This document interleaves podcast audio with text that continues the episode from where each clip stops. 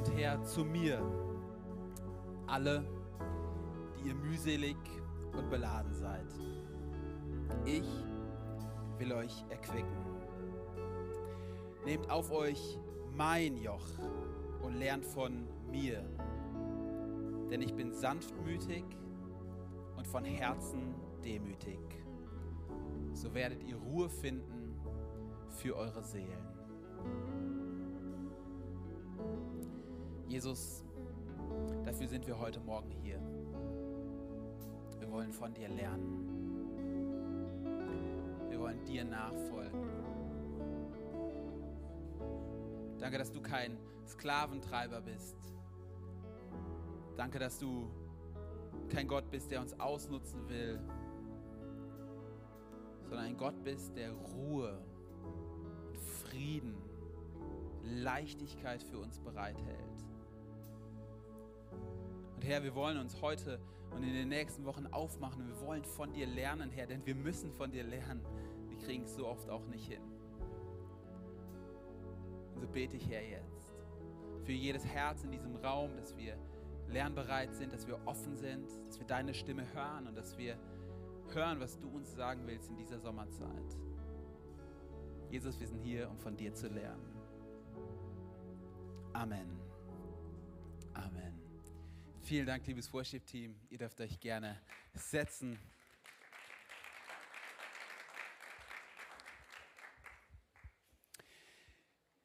Herzlich willkommen zu unserer neuen Predigtreihe, das Ende der Rastlosigkeit. Wir starten rein als Kirche in die dritte Season, in das dritte Quartal unserer, unseres Jahres und wir haben dieses Jahr unter das Motto gestellt, Fundamente. Und im ersten Quartal, in den ersten Monaten haben wir über Fundamente des Glaubens gesprochen. Wir haben über Gebet gesprochen, wir haben über Bekenntnisse gesprochen und es war ein unfassbar gutes, Semester, äh, gutes Quartal. Im zweiten Quartal haben wir über Fundamente des Lebens gesprochen und wir haben über Beziehungen gesprochen, wir haben über gesellschaftliche Themen gesprochen, wir haben über Identität gesprochen. Und jetzt in dieser Sommerzeit gehen wir in die dritte Season äh, unseres Jahres rein und das heißt Fundamente der Kraft. Und die Frage ist, wie kannst du ein Leben leben, was kraftvoll ist, was gegründet ist, was Fokus hat? Wie kannst du in einer Ruhe leben? Wie können wir das tun? Und wir wollen uns in den nächsten Wochen genau mit dieser Frage beschäftigen. Und deswegen starten wir heute mit einer vierwöchigen Serie, die heißt Das Ende der Rastlosigkeit. Und falls du noch eine Sommerlektüre brauchst, dann empfehle ich dir an dieser Stelle dieses Buch hier. Das ist von John Mark Comer und das heißt Das Ende der Rastlosigkeit. Das ist das Buch, was uns zu dieser Serie und auch zu diesem Titel inspiriert hat. Ich kann es dir nur wärmstens empfehlen. Es gibt es auf, also Original ist auf Englisch und äh, du darfst es dir auch gerne auf Englisch holen. Ähm, ich würde es dir echt empfehlen, wenn du noch kein Buch hast für den Sommer, hol dir es, lies es mal durch, arbeite es mal durch. Ich glaube, es hat ganz, ganz viel Potenzial, dein Leben zu verändern. Heute heißt meine Predigt der Kampf um deine Aufmerksamkeit. Der Kampf um deine Aufmerksamkeit. Und John Macoma setzt an den Anfang seines Buches zwei Thesen, die ich stark finde und auch herausfordernd. Und das ist der erste Gedanke. Das Leben mit Jesus ist eigentlich ein leichtes und ein freies Leben.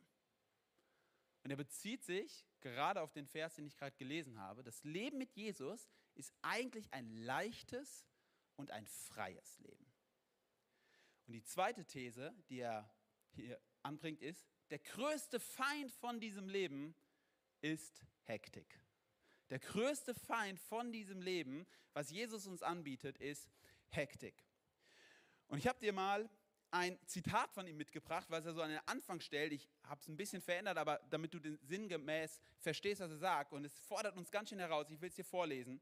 Die größte Herausforderung für ein Leben in der Nachfolge im Jesu im 21. Jahrhundert ist nicht zuerst unchristliche Philosophie, liberale Theologie, Wohlstandsevangelium, Gender Mainstreaming. Es ist vermutlich Hektik. Er sagt, die größte Gefahr für ein Leben in der Nachfolge von Jesus ist nicht all, sind nicht all die Feindbilder, die wir haben, es ist Hektik. Und er versucht es zu erklären an einem Kreislauf und ich habe ihn euch mal mitgebracht. Er sagt folgendes. In unserem Leben als Nachfolger Jesu kommt Hektik und Rastlosigkeit. Wir passen uns an die Kultur einer säkularen Welt an und wir werden voller Hektik, wir werden voller Rastlosigkeit, wir sind immer hin und her geworfen. Und daraus entsteht etwas, nämlich, dass der Glaube in unserem Leben an den Rand gedrängt wird, weil er nicht mehr den zentralen Platz haben kann, weil da so viel anderes ist, was uns beschäftigt. Wenn der Glaube an den Rand gedrängt wird, sagt er, entsteht daraus, dass die Beziehung zu Gott schwächer wird. Und wenn die Beziehung zu Gott schwächer wird, dann fangen Christen noch viel mehr an, nicht christliche Kultur zu übernehmen. Und das führt wieder dazu, dass wir noch hektischer und noch rastloser werden. Das heißt, die Wurzel sagt er, die Quelle ist mal eine These, die er in den Raum stellt, ist eigentlich Hektik. Es ist Rastlosigkeit. Es ist Beschäftigtsein. Es ist eine Unruhe, weil Jesus uns in eine Ruhe hineinruft.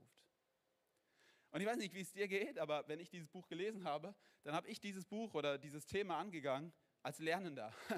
Ich habe das Thema angefangen, habe mir gedacht, wow, ich habe echt, echt, echt viel zu lernen. Ich bin immer ein Deutscher und ich weiß auch, was es heißt, irgendwie in einer rastlosen Gesellschaft zu leben und mein Leben zu takten. Und ich habe eins gemerkt, ich will ein Lernender sein in diesen nächsten Wochen. Und ich lade dich zu dieser einen Sache ein. Ich lade dich einfach mal ein, zu fragen, hey, was kann ich in diesen nächsten vier Wochen von Jesus lernen? Wie kann ich lernen, aus diesem Kreislauf auszusteigen und Jesus mehr Raum zu geben in meinem Leben? Das Spannende ist, dass dieses Thema nicht unbedingt ein modernes Thema ist. Also vor fast 100 Jahren, nicht ganz, hat Corrie ten Boom schon mal sowas gesagt. Also in der Nachkriegszeit, also vielleicht 60 Jahre her, hat sie gesagt, wenn der Feind dich nicht zum Sündigen bringen kann, sorgt er dafür, dass du beschäftigt bist. Wenn der Feind dich nicht zum Sündigen bringen kann, dann sorgt er dafür, dass du beschäftigt bist. Und was ich damit ausdrücken will, ist, vielleicht sind wir nicht die ganze Zeit Dinge am falsch machen, am Sündigen, aber wir sind eigentlich auch nicht uns auf das Wichtigste am Fokussieren, auf Gott zu fokussieren, auf das, was wirklich unser Leben Stabilität, Sinn und Ausrichtung gibt. Aber ich glaube, wenn wir uns die letzten Jahre anschauen, dann können wir schon sagen, dass es unheimlich schnell geworden ist. Und John McComber beginnt sein Buch an zweiter Stelle mit einer kurzen Geschichte der Geschwindigkeit. Und er spricht darüber, wie so unsere Welt sehr schnell geworden ist. Und er macht es an zwei Dingen sehr anschaulich sichtbar. Und ich glaube, die die sind gut verständlich. Das erste, er sagt, 1879, also vor 150 Jahren, wurde die Glühbirne erfunden. Bis 1879 kann man statistisch sagen, hat ein Durchschnittsamerikaner elf Stunden pro Nacht geschlafen im Durchschnitt. Elf Stunden. Okay? Er sagt, nur 40 äh, Jahre später waren es noch 9,5 Stunden, also anderthalb Stunden weniger. 2000 waren es in den USA im Schnitt noch 8 Stunden. Und heute befinden wir uns bei 6 bis 7 Stunden, 7 Stunden im Schnitt aller Amerikaner. Das heißt, in 150 Jahren hat der Amerikaner 4 Stunden weniger Schlaf pro Tag. Einfach nur eine Statistik, die man zeigt, wie unfassbar schnell das Leben geworden ist. Eine andere Entwicklung, die er aufzeigt, ist eine ganz, ganz moderne Entwicklung und das ist die Entwicklung, oder die mit dem Smartphone einhergeht. Er sagt, 2007 wurde das Smartphone erfunden. Wir kennen alle Steve Jobs, iPhone und so weiter. 15 Jahre später, also die Menschheit hat erst seit 15 Jahren ein Smartphone, falls du damit aufgewachsen bist und es nicht wusstest, Jahr 2007. Genau. Seitdem gibt es Smartphones, noch nicht länger. 2022, 15 Jahre später, haben 5 bis 6 Milliarden Menschen ein Smartphone. Jeder im Schnitt entsperrt sein Smartphone 90 Mal pro Tag. Entsperren. Das ist der Schnitt. Das bedeutet, alle 10,5 Minuten und er benutzt sein Smartphone im Schnitt der Mensch mittlerweile nach Corona vier bis fünf Stunden pro Tag. Und da ist noch nicht der Laptop oder irgendein Computer oder irgendein Fernseher eingerechnet. Vier bis fünf Stunden. Und jetzt kommt's, Millennials, dazu gehöre ich auch, benutzen ihr Handy fast doppelt so viel. Also sie entsperren ihr Handy im Schnitt 150 Mal pro Tag. Das bedeutet, wir jungen Menschen entsperren unser Handy am Tag alle sechs Minuten. Und er sagt, das Problem ist nicht, und darüber werden wir auch im Podcast, werde ich mit Bernhard ein bisschen diskutieren, das Problem ist gar nicht, dass wir heute unbedingt mehr arbeiten als früher. Die Amerikaner arbeiten tatsächlich heute viel mehr. Ein Amerikaner hat heutzutage im Schnitt sieben Tage Urlaub pro Jahr. Nur, dass wir als Deutschen mal einen Vergleichswert haben. Sieben Tage pro Jahr ist tatsächlich der heutige Schnitt. der, der Fakt ist nicht, dass wir alle mehr arbeiten. Das stimmt gar nicht. Der, Tag, der Fakt ist auch nicht, dass die Arbeitstage länger geworden sind. Der Fakt ist aber, dass wir uns unheimlich zerstreuen in unserer Aufmerksamkeit. Es ist ein Kampf um unsere Aufmerksamkeit. Und ich habe dir mal zwei richtig herausfordernde oder krasse Zitate mitgebracht zu deinem Smartphone, die beides von ehemaligen Tech-Industrie-Mitarbeitern ge ge gesagt wurden. Dein Handy, sagt Seth Godin, ist ein Autor, arbeitet eigentlich für ein milliardenschweres Unternehmen in Kalifornien, nicht für dich. Du bist nicht der Kunde, du bist das Produkt. Es ist deine Aufmerksamkeit, die zum Verkauf steht, zusammen mit deinem Seelenfrieden. Und selbst wenn das ein, ein krasses Zitat ist, ist er wahrscheinlich faktisch gesehen richtig. Du bist, wir sind das Produkt, wir sind tatsächlich nicht der Kunde.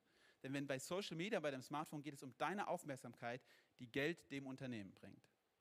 Und das zweite Zitat ist von James William, das ist ein eh, ehemaliger Google-Manager. Er ist ausgestiegen. Er sagt, die Tech-Industrie ist die größte, am meisten standardisierte und zentralisierteste Form der Aufmerksamkeitssteuerung in der Geschichte der Menschheit. Okay, das klingt richtig, richtig krass. Aber ich glaube auch, dass es einfach mal gut ist, sich das zu, ver, äh, sich zu anzuschauen und mal zu sehen, wow, das ist, was Menschen sagen, die selber jahrelang in dieser Branche gearbeitet haben. Und sie sagen das und sie belegen das an so Beispielen, dass sie sagen, wusstet ihr, dass der Großteil der Manager in der Tech-Industrie ihre Kinder auf Schulen schicken, die Smartphone und Tablet frei sind? Also die, die Leute, die, also niemand, nimm niemals deinen eigenen Stoff so ungefähr. Also ähm, werden nicht süchtig von deinem Eigenschaften. Sie schicken ihre Kinder auf Schulen, die smartphonefrei sind. Weil sie selber wissen um die unfassbare Kraft, die das auf unser Leben hat. Und es ist wahrscheinlich keine Übertreibung zu sagen, Smartphones, Social Media ist die Nummer eins Droge auf dieser Welt. Jetzt ist es natürlich alles ein bisschen dystopisch. Oh, es ist so furchtbar geworden. Aber ich glaube, es ist einfach gut, sich mal damit auseinanderzusetzen und überlegen, hey, wo stimmt das denn für mein Leben? Wo hat das Auswirkungen auf mein Leben? Und die Frage ist, warum sind diese Zitate, warum ist das so tragisch? Weil ich möchte dir eins sagen, worauf du deine Aufmerksamkeit richtest, entscheidet, was für ein Mensch du wirst. Worauf du deine Aufmerksamkeit richtest, entscheidet, was für ein Mensch du wirst. Das, was du dir anschaust, das, was du, du in, dein, in dein Herz aufnimmst, das wird dich prägen und das entscheidet, zu was für einem Menschen du wirst. Deswegen ist diese Predigt Kampf um deine Aufmerksamkeit. Ich will dir drei Beispiele geben. Anbetung beginnt zum Beispiel mit der Fähigkeit, meine Aufmerksamkeit auf Gott zu richten. Dankbarkeit beginnt mit der Fähigkeit, meine Aufmerksamkeit auf die guten Dinge zu richten, die gewesen sind und die sind. Freude beginnt mit der Aufmerksamkeit auf das Gute im Moment. All das hat mit Aufmerksamkeit zu tun. Und deswegen ist, ist das Reich Gottes ganz, ganz eng, dein Glaubensleben ganz, ganz eng mit Aufmerksamkeit verbunden. Worauf du deine Aufmerksamkeit richtest, entscheidet, was für ein Mensch du wirst. John Ortberg sagt es mal so schön, Hektik hat nicht nur etwas mit einem aus dem Fugen geratenen Terminkalender zu tun, sondern auch mit einem verwirrten Herzen. Was er damit sagen will, es geht nicht nur um die Terminkalender, es geht um die Frage, wie steht es um unser Herz. Und ich habe dir heute, damit es nicht einfach nur theoretisch wird, ich habe dir heute mal einen kleinen Test mitgebracht. Es gab vor ungefähr 60 Jahren einen Kardiologen, einen Herzspezialisten, Meyer Friedman heißt er. Und Meyer Friedman hat ähm, herausgefunden, dass unter Managern damals vor 60 Jahren die Zahl der Herzpatienten exorbitant nach oben gegangen ist, also derjenigen, die im Krankenhaus eine Herz-OP brauchen. Und er hat später, er und andere haben die sogenannte Hurry Sickness erfunden. Man nennt die im Deutschen die Managerkrankheit, das finde ich irgendwie schlecht übersetzt, weil am Ende ist es ähm, der Beweis tatsächlich medizinisch ge gesehen, dass Menschen, die unter extremem Stress sind, medizinisch viel schlechter dastehen als Menschen, die nicht dauernd im Stress sind. Und ich will dich einfach mal einladen, ich habe dir zehn Faktoren mitgegeben, die, also zehn Faktoren mitgebracht, die die Hurry Sickness tatsächlich beschreiben. Das ist ein kleiner Selbsttest, der ist aus christlicher Perspektive unter anderem auch. Aber du darfst einfach mal in deinem Kopf Haken setzen. Es sind zehn Punkte und du sagst einfach, der trifft auf mich zu. Du zählst einfach mal mit, wie viele von zehn Punkten treffen auf dein Leben aktuell zu, um zu wissen, wo du bist. Kurzer, kurzer Trost, John McComa sagt, als er den Test das erste Mal gemacht hat, war er bei neun von zehn. Also deswegen hat er dieses Buch wahrscheinlich auch geschrieben. Und ich, ich lese dir einfach mal den ersten vor. Der erste beginnt bei Reizbarkeit. Ich bin aktuell schnell gereizt, frustriert oder verärgert. Zweitens, Überempfindlichkeit. Ich bin aktuell schnell verletzt durch Kritik oder negatives Feedback. Drittens, Ruhelosigkeit. Wenn ich zum Beispiel eine Serie schaue, hänge ich nebenher noch an meinem Smartphone. Und wenn ich freie Tage habe, dann komme ich irgendwie nicht richtig zur Ruhe. Bibel lesen langweilt mich auch manchmal. Viertens, Nonstop Arbeit. Ich kann aktuell schwer mit der Arbeit aufhören. Weder am Abend noch an freien Tagen kann ich die Arbeit einfach mal ruhen lassen. Fünftens, Gefühlslosigkeit. Empathie und Einfühlsamkeit fällt mir schwer. Ich habe nicht wirklich Kapazität für die Emotionen anderer, weil ich noch nicht mal mit meinen zurechtkomme. Ungeordnete Prioritäten. Ich mache oftmals das Dringende statt das Wichtige. Vernachlässigung des Körpers.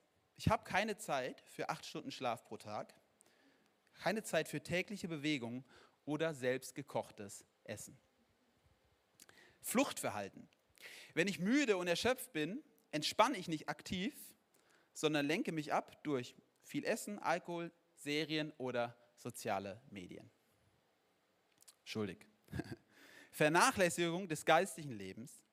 Ich vernachlässige mein geistliches Leben, da ich oft keine Kraft für Gebet oder Bibel am Abend habe. Isolation. Ich fühle mich abgekoppelt von Gott, von anderen und auch von meiner eigenen Seele. Ich weiß nicht, was du diesen zehn Dingen sagen würdest, hey, wie viel auf dich zutrifft. Vielleicht sind es zwei, bist du richtig gut unterwegs, vielleicht sind es sieben, vielleicht sind es neun, keine Ahnung. Aber ich glaube einfach mal zuallererst, warum ich das an den Anfang dieser Predigtreihe stelle, zum Anfang mal hinzugehen und eine Selbstwahrnehmung durchzuführen, wo stehe ich eigentlich. In all meinen Mentoring-Gesprächen erzähle ich das meinen Mentees. Ich habe tatsächlich vor sechs Jahren, als ich in einer großen Lebenskrise war, so, weil meine Kräfte am Ende waren, als Student, ich war irgendwie total fertig, ich hatte keine Vision mehr für meinen Glauben, habe ich angefangen, eine Gewohnheit in meinem Leben zu etablieren. Und die mache ich jede Woche Montag. Ich setze mich jede Woche Montag hin und ich bewerte meine eigene Gesundheit auf der Skala von 1 bis 10 in den Bereichen Körper, wie geht es mir physisch, wie geht es mir in meinen Beziehungen, wie geht es mir mental und wie geht es mir geistlich. Setze mich jede Woche Montag hin und frage mich, wo stehe ich hier? Warum? Weil die Verantwortung, die ich für mich trage, ist der erste Schritt, um Verantwortung zu tragen für die Menschen um mich herum. Du kannst nur ein gesunder Vater sein, du kannst nur eine gesunde Freundin, eine gesunde Partnerin sein, du kannst nur ein gesunder Ehemann sein, wenn du selber gesund bist. Es beginnt bei dir. Und ich glaube, dass es so viel Hoffnung bringen kann. Jetzt ist die Frage, was ist die Antwort darauf? Und wir werden in den nächsten Wochen sehr, sehr viele konkrete, praktische Tipps anschauen, wie die Rule of Life, die Lebensregel und verschiedene Dinge, die wir, die wir anschauen können, auch Bibeltexte, die wir uns anschauen wollen. Aber heute habe ich dir einen Bibeltext mitgebracht, der mir so wichtig ist, den ich an den Anfang stellen will. Und der steht in Hebräer 4. Und ich lade dich sehr ein, um einfach mal den Hebräerbrief zu lesen. Und ich, ich habe dir mal einen Text mitgebracht. Hier wird über den Himmel gesprochen. Es ist unfassbar interessant, wie hier über den Himmel gesprochen wird. Weil nun die Zusage, in Gottes Ruhe hineinzukommen, immer noch gilt, müssen wir ernsthaft darum besorgt sein, dass keiner von uns zurückbleibt und das Ziel nicht erreicht. Denn die Rettungsbotschaft wurde uns genauso verkündigt wie jenen damals in der Wüste. Aber ihnen nützte es nichts, weil ihr Hören nicht mit Glauben verbunden war. Denn nur wir, die zum Glauben gefunden haben, werden in Gottes Ruhe hineinkommen. Vers 9. Es gibt also noch eine besondere Ruhe für das Volk Gottes. Denn wer in diese Ruhe hineinkommt, wird sich von all seiner Arbeit ausruhen, so wie Gott von der Sein ruht. Wir wollen deshalb alles daran setzen, zu dieser Ruhe zu gelangen und nicht wie jene frühere Generation durch den gleichen Ungehorsam zu Fall kommen. Ich weiß nicht, wie du den Himmel beschreiben würdest. Ich finde es ein einen spannenden Text. Es gibt eine Stelle in der Bibel, wo der Himmel mit einem Wort beschrieben wird. Ruhe. Hebräer 4. Was sagt der Hebräerbriefautor? Ich will uns mal in den Kontext mit reinnehmen. Hebräer 3 und Hebräer 4 bezieht sich aufs Alte Testament und er macht eine Parallele auf. Und er sagt, schaut mal, ihr kennt die Geschichte vom Volk Israel. Das Volk Israel, es war in Ägypten und es ist durch die Wüste gezogen. Mose war ihr Leiter, er hat sie geführt und er wollte sie wo hineinführen? In das verheißene Land. Und der Hebräerbriefschreiber nennt es das Land der Ruhe. Aber wisst ihr was? Die Israeliten, die haben da gar nicht dran geglaubt. Denen wurde, die, die, die, die Kundschafter sind ins verheißene Land gegangen, haben gesagt, oh, Gott hat was für uns vorbereitet. Und die dachten sich, das schaffen wir eh nicht. Sie haben voller Unglauben auf Gottes Verheißung reagiert und deswegen haben sie es nicht geschafft. Und er sagt, wisst ihr was? Du befindest dich quasi in genau der gleichen Situation. Wir sind heute das Volk Gottes, wir sind die Nachfolger von Jesus und wir werden geführt durch dieses Leben, was manchmal wie eine Wüste ist. Wir haben nicht Mose, wir haben Jesus, er ist der größere Mose. Er führte uns und er will uns hineinführen in eine göttliche Ruhe. Das ist endgültig der Himmel, aber es beginnt auch schon jetzt. Es ist das Reich Gottes, was in dir anbrechen will. Und er sagt eins, du bist in der Gefahr, dass du genauso wie die Israeliten mit Unglauben auf Gottes Verheißung reagierst, statt im Glauben das zu ergreifen. Er sagt also, die erste Sache ist so entscheidend, du brauchst Glauben. Zusammengefasst diesen Text könnte man sagen, hey, good news, Gott will, dass du zur Ruhe kommst. Gott will, dass du in eine himmlische Ruhe kommst. Gott will übrigens, dass es schon hier auf dieser Erde in deinem Leben beginnt. Bad News, das passiert nicht von alleine. Also nur weil du mit Jesus lebst, heißt es noch nicht, dass du komplett in der Ruhe bist. Und wiederum Good News, du kannst etwas dafür tun. Du kannst mit Glauben auf Gottes Verheißung reagieren. Und mir ist es so wichtig, das an den Anfang zu stellen, weil das habe ich gerade gesagt. Wir können uns auch ganz leicht, wenn wir über Ruhe und wenn wir über Rast sprechen, in Taktiken verlieren. Oh, dann musst du das machen und du solltest dann dein Handy um 19.30 Uhr in die Schublade legen und dann irgendwie Detoxing machen. Das ist alles schön und gut. Aber ich möchte dir eins sagen.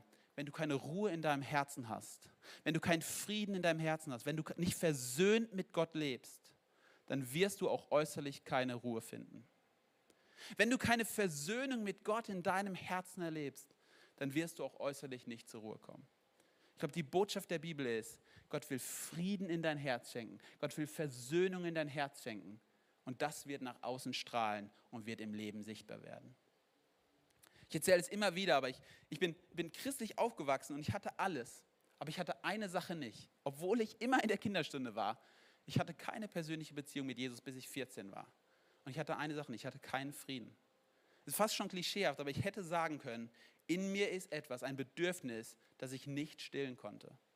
Und als ich mit 14, ich habe noch nicht alles verstanden, als ich mit 14 mein Leben in Jesu Hände gelegt habe, habe ich echt eine Sache erlebt, über Nacht. Ich war freitagsabends, war ein Jugendabend und es war der erste Jugendabend, wo ich war und ich habe in diesem Abend mein Leben Jesus gegeben. Weil vorne auf der Bühne jemand den Eindruck hatte, hier ist jemand, der Veränderung braucht. Und ich wusste, das bin ich. In dem Moment wusste ich es einfach gebe mein Leben Jesus, ich lege es in seine Hand, ich sage, Jesus, ich will es versuchen. Und ich wache am nächsten Morgen auf und ich habe einen Frieden in meinem Herzen, den ich nie zuvor hatte. Und wisst ihr was, in diesem Moment, als 14-jähriger Junge, habe ich eine Sache überlegt. Ich wusste noch nicht, dass ich Pastor werden will, aber ich habe eine Sache gewusst. Es gibt eine Hauptaufgabe in meinem Leben, ist anderen Menschen Jesus vorzustellen, weil diesen Frieden, den ich habe, den brauchen die auch. Und wisst ihr, alle meine Freunde, die waren gut im Sport, die waren gut in der Schule, die sind irgendwelche Ingenieure jetzt, die haben ein gut bürgerliches Leben, die sind happy. Aber eins haben sie nicht, sie haben keinen Sinn und keinen Frieden in ihrem Herzen. Das, da bin ich sicher.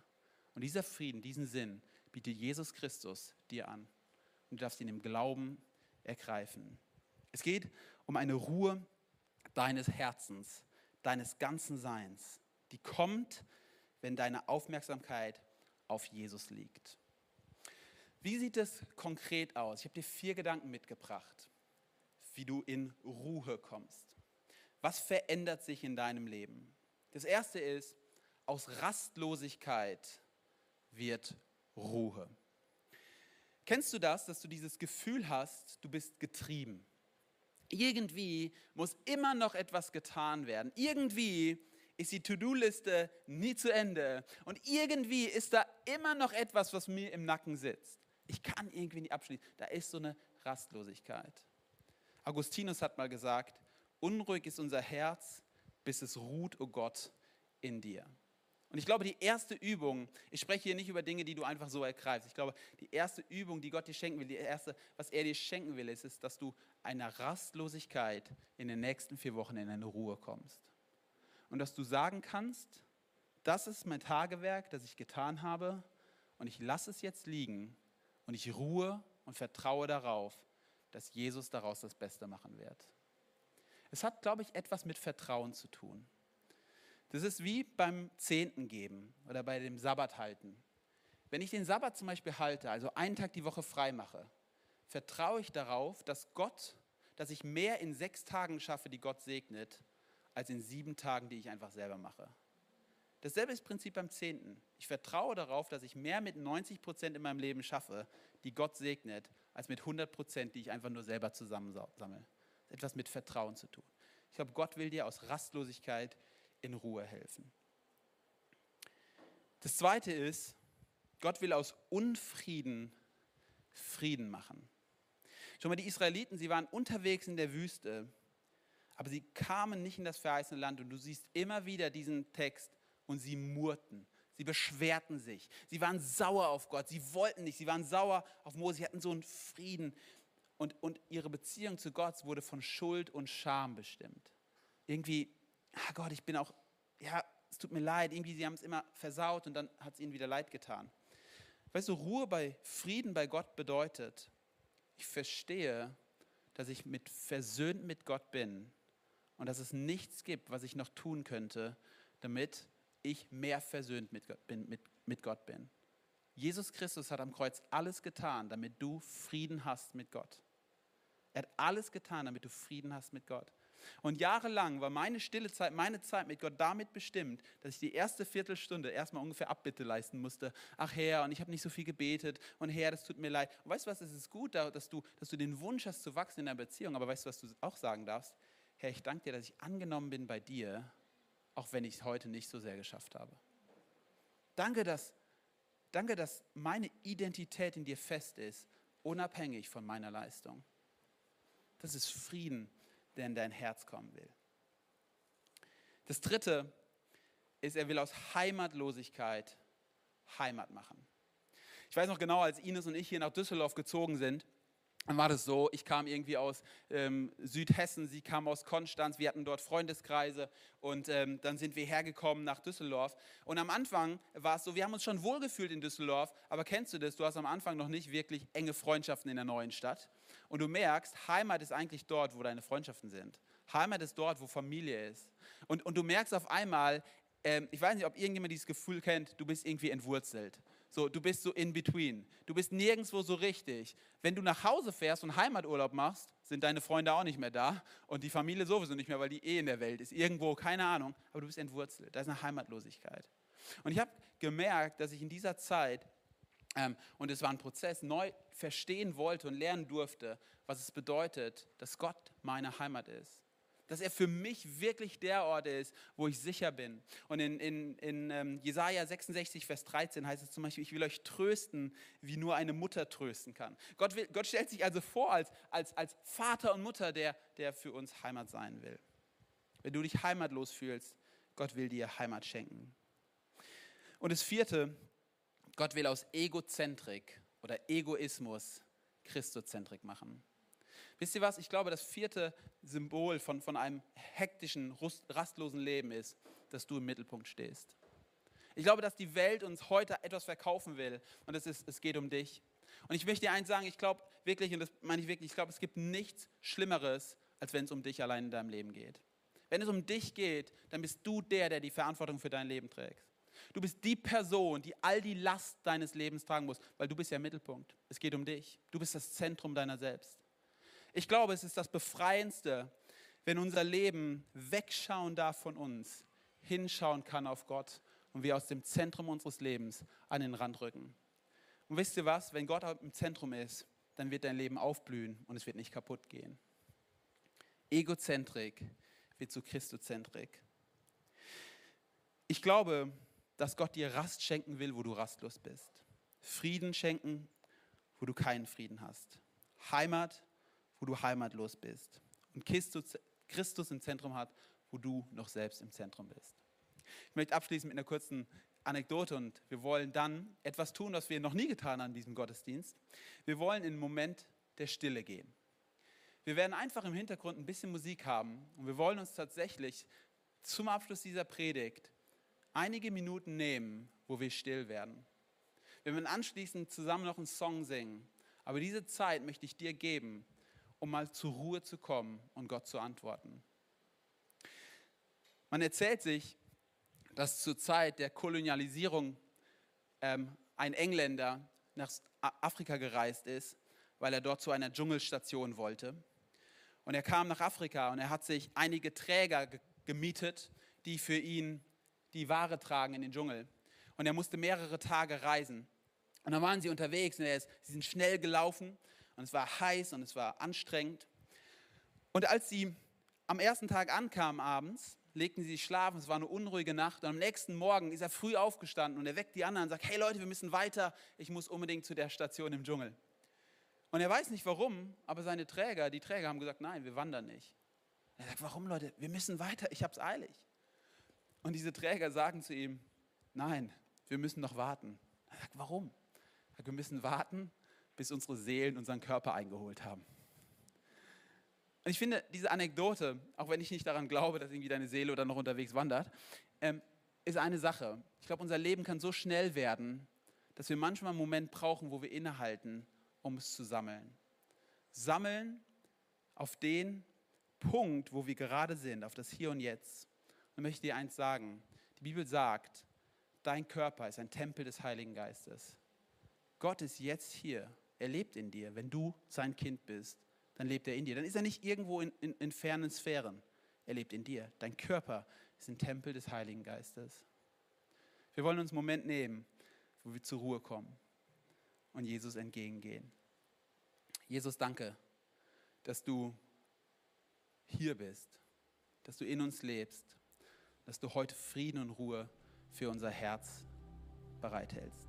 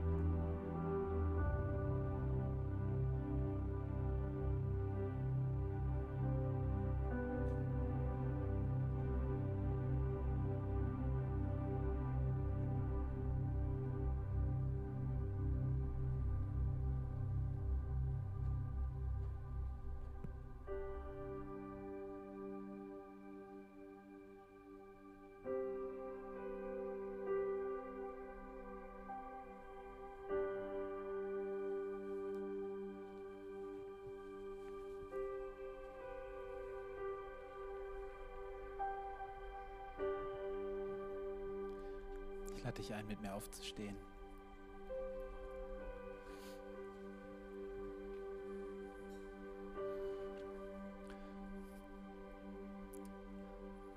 Ich möchte, bevor wir in diesen Song starten, eine Frage noch stellen und du darfst sie für dich in deinem Herzen beantworten. Und das ist die Frage, hast du dein Vertrauen, hast du dein Glauben schon in Jesus Christus gesetzt?